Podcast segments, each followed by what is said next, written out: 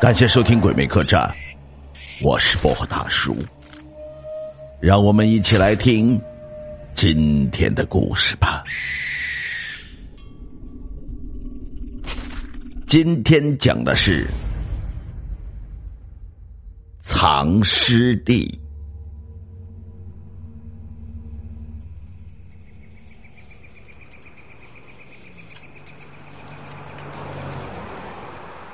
深夜，月黑风高。秋生开着车一路奔向郊区，他是去藏尸的。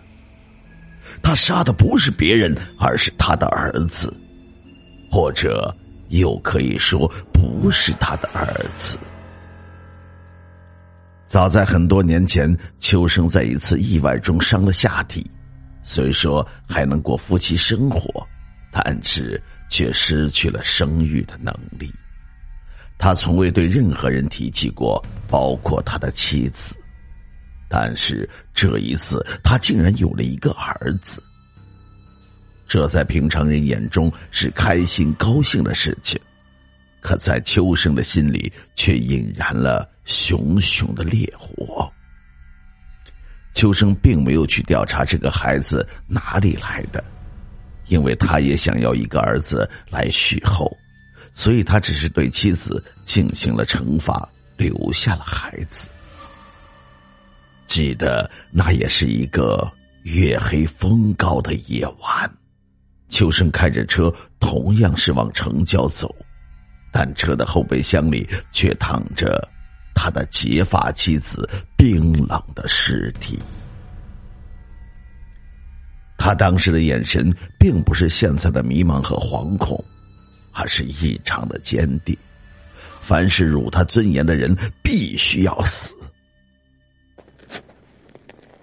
很快，他就选定了一片小树林，挖了一个两人多深的坑，将妻子埋了进去。回到家后，他用镇定的语气对儿子说。你妈妈不要我们了，跟着别人跑了。孩子很懂事，从小到大都很懂事。他从来不和别的小孩子一样哭着找妈妈，这让秋生逐渐的放下心来。秋生对他也是关怀备至，如同亲生儿子一般。但渐渐的，秋生觉得儿子有点变了。最初，儿子只是喜欢摆弄女人的衣服，那些衣服都是他妈妈留下的，秋生一直没有扔掉。他看到儿子抚摸衣服的样子，就像一个女人在精心挑选着要穿的衣服一样。不过，秋生并没有在意，他觉得是孩子想妈妈了。直到有一次，秋生应酬完回来以后，突然发现儿子在他母亲的穿衣镜前试穿他母亲的衣服，把一开始没有看清脸的秋生吓了个半死。随即，他觉得事情不对，把自己的儿子狠狠的打了一顿，并警告他不许再穿女人的衣服。但是这一次胖揍好像起了反效果。自己的儿子越来越不听话，常常违反秋生的命令去穿他母亲的衣服，甚至开始在脸上涂口红、抹眼影。儿子用的比一个女人都熟练，而且，儿子还经常用一种很奇怪的眼神看着自己。那个眼神很熟悉，让秋生毛骨悚然。那是他死去的妻子的眼神。秋生终于扛不住了，他一怒之下将他妻子以前的所有东西都付之一炬。但是更加诡异的事情出现了，那些被烧掉的衣物不知怎么回事，竟然一件一件的又出现了。他想，难道是儿子偷偷从外面买的？于是便偷偷的跟踪儿子。让秋生倒吸一口冷气的是，儿子除了学校哪里都没有去过呀。他昨天亲自给儿子收拾的书包，但是等儿子回到家以后，竟然又从书包里拿出一件他亲手烧过的衣服，穿在了自己的身上，并且还从书包里拿出了一系列的化妆品，坐在镜子前描描画画。秋生觉得遍体生寒，他甚至觉得，在这个阴冷的屋子里，并不只是他和儿子。那个女人，他一直没有离开过。他觉得有必要和儿子好好的谈一谈，就向卧室里走去。儿子端坐在梳妆台前，认真的在脸上涂抹着。本来他儿子就瘦小，只有穿上女人的衣服，背对着自己。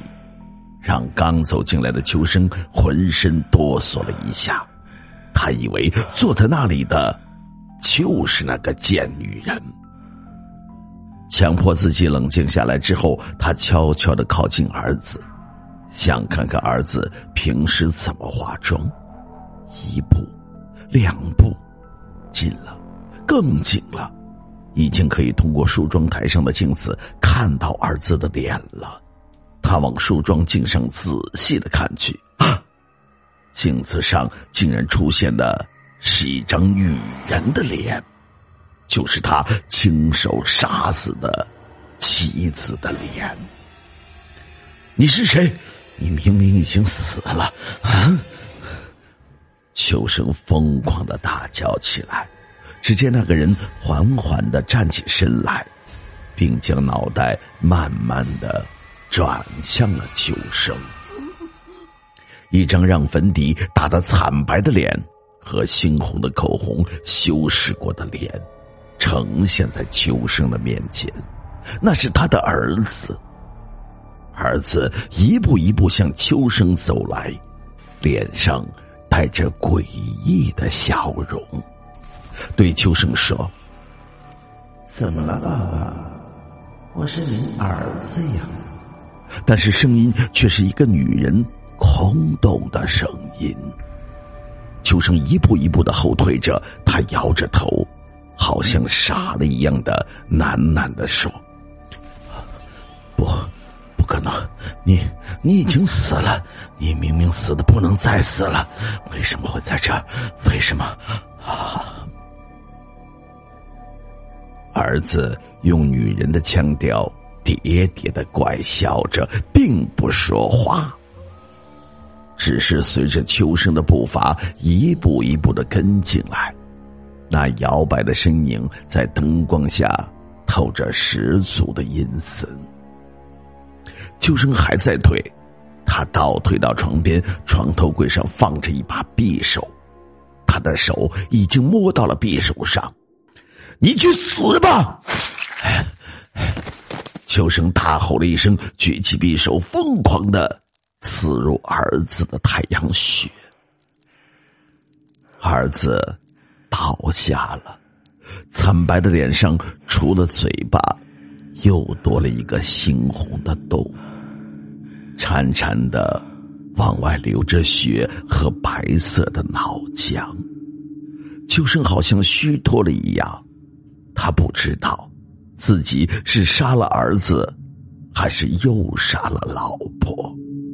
他只是木然的拿来一个编织袋，动作娴熟的将尸体塞进了袋子里，拖到了车的后备箱里。一切和那次杀掉自己老婆时候的情景一模一样。开着车的秋生看着路边熟悉的景象。他甚至觉得自己又回到了几年前。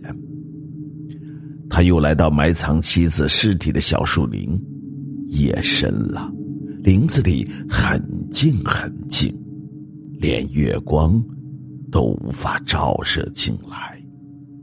秋生跌跌撞撞的拖着口袋，摸索着来到一块平地上，然后开始一铲子一铲子的挖土。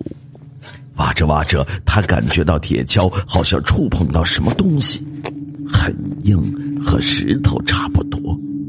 秋生就蹲下身子，用手去清理土里的东西。就在他的手触及到坑边的时候，突然一只冰冷干枯的手伸了出来。紧紧的抓住了他的胳膊，秋生大惊失色的猛一甩胳膊，哗啦一声将一个人从坑里拽了出来。秋生跌坐在地上，太黑了，他看不清楚直挺挺的站在自己面前的人是谁，但是他又隐隐觉得这四周有些熟悉。就在他不知所措的时候，只听一个怪笑着的女声响在耳边：“ 我们一家团聚了。”